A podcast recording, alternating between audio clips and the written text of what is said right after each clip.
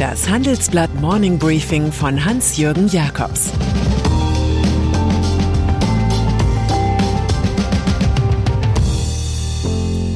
Guten Morgen allerseits. Heute ist Mittwoch, der 15. Dezember, und das sind heute unsere Themen. Zu wenig Lauterbachs Impfstoffalarm. Ausreichend Athen für permanenten EU-Fonds. Und zu viel hat Trump beim Firmenwert geflunkert? Nach einer kurzen Unterbrechung geht es gleich weiter. Bleiben Sie dran. Wenn ich am Freitag Feierabend mache, freue ich mich auf richtig viel Lesezeit am Wochenende. Wenn es Ihnen vielleicht genauso geht, haben wir jetzt genau das Richtige für Sie. Das neue Handelsblatt Wochenende. Ich bin Charlotte Hauenhorst, Digitalchefin beim Handelsblatt. Und ich bin Sven Prange, Leiter des neuen Wochenendteams. Wir sind jetzt noch mehr für Sie da, wenn Sie Zeit haben, am Wochenende, mit inspirierenden Recherchen, praktischen Ratgebern und echten Deep Dives. Entdecken Sie unser neues Programm auf handelsblatt.com/slash Wochenende und abonnieren Sie dort unseren neuen Wochenend-Newsletter. Wir freuen uns auf Sie. Pandemie. Auch nach 21 Monaten folgt die Corona-Politik dem Kurs einer Achterbahn. Vor kurzem noch sollten wir uns an die Hospitalisierungsrate gewöhnen, jetzt spielt sie kaum noch eine Rolle. Eben noch mussten sich auch Menschen mit dritter Impfung für Kino, Theater und dergleichen testen lassen, jetzt sind Boosterbürger davon befreit. Gestern noch schien sicher, dass für die Impfkampagne genügend Stoff vorhanden ist. Nun verkündet Inventurleiter Karl Lauterbach, es reicht nicht fürs erste Quartal 2022. An der Überwindung des Impfstoffmangels arbeite er seit Tagen, so der Gesundheitsminister. Das überrasche viele, auch ihn. Der SPD-Politiker macht im Amt mit dem Alarmmodus da weiter, wo er in der letzten Talkshow aufgehört hat. Demnächst wird Vorgänger Jens Spahn bei Lanz oder sonst wo begründen, warum alles ganz anders ist. Gerade ist er übrigens von der Unionsfraktion als Vize gewählt worden, zuständig für Wirtschaft. Neben der Rolle als Anti-Habeck wird es für Auftritte als Anti-Lauterbach vermutlich aber noch reichen. Konjunktur. Das Omikron-Risiko, über das wir in unserer Titelgeschichte schreiben, veranlasst die Wirtschaftsforschungsinstitute, ihre Prognosen drastisch zu reduzieren.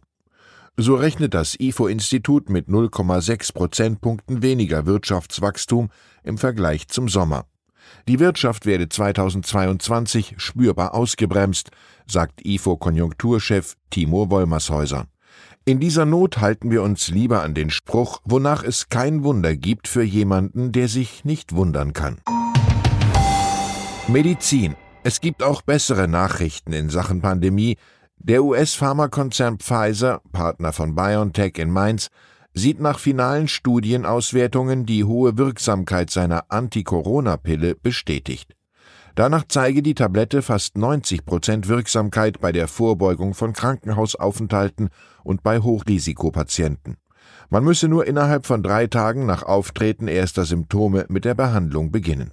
Jüngste Labortests würden zudem darauf hinweisen, dass Pfizers Pille gegen die aktuelle Omikron-Variante wirksam bleibt. Eine gewisse Wirksamkeit darf man sich auch von sechs TV-Spots erhoffen, in denen tritt Christoph Maria Herbst in seiner Paraderolle als Bürodrache Bernd Stromberg auf. Er agiert als Impfgegner. Impfen? Nee, was weiß ich denn, was die da reinpanschen in diese, äh, Impfe. Das sei doch wie bei der Leberwurst. Doch am Ende lässt sich Ekel Bernd überzeugen. Die Lage ist so ernst, dass es auch mal lustig sein kann. AfD Heute steht im Bundestag eine spannende Wahl an. Werden die Ampelkoalitionsparteien und die Linke kollektiv den AfD-Kandidaten als möglichen Leiter des Innenausschusses durchfallen lassen? Weil Grüne und FDP lieber die Ausschüsse für die Ressorts Außen, Europa und Verteidigung dirigieren wollten, wurde der Innenposten überhaupt erst vakant. Bewerber Martin Hess, seinerseits ehemaliger Polizeihauptkommissar aus Baden-Württemberg, betont, neutral und unabhängig agieren zu wollen.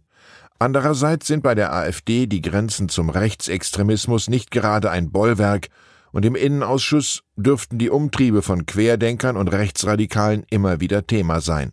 Alexander Dobrindt von der CSU zeigt sich empört über diese Entwicklungen. Seine Partei besetzte den Posten zuletzt zu einer Zeit, als der Bock noch kein Gärtner war. EU Griechenlands Premier klingt genauso wie seine Amtskollegen aus Frankreich und Italien. Die Regeln des europäischen Stabilitäts- und Wachstumspakts seien obsolet. Sie sehen bekanntlich maximal drei Prozent Etatdefizit im Verhältnis zum Bruttoinlandsprodukt sowie eine Staatsschuldenquote von höchstens 60 Prozent vor. Das sind Werte, von denen sich alle drei Länder weit entfernt haben. Im Handelsblatt-Interview plädiert Kyriakos Mitsotakis dafür, verschiedene Ausgabentypen unterschiedlich zu behandeln und redet gegen unnötige Austerität an. Aus dem Aufbau- und Resilienzfonds der EU solle ein dauerhaftes Instrument werden, findet der konservative Politiker. So sorgt man auch aus Athen für die nötige Einstimmung auf den EU-Gipfel am Donnerstag in Brüssel. USA einen ganz besonderen Termin hat die New Yorker Generalstaatsanwältin Letitia James gleich im neuen Jahr für Ex-Präsident Donald Trump reserviert. Er soll am 7. Januar in ihrem Büro eine außergerichtliche schriftliche Aussage an Eidesstadt zur Lage in seinem Immobilien- und Vermarktungskonzern machen.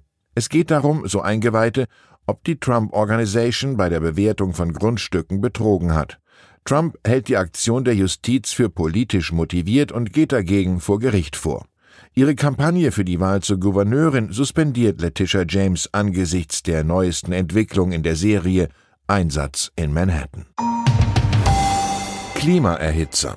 Früher schauten Investoren bei Firmen auf Dinge wie Cashflow oder das Kurs-Gewinn-Verhältnis. Mittlerweile messen sie auch, wie es nach den ESG-Kriterien bei Nachhaltigkeit, sozialem Verhalten und guter Unternehmensführung aussieht.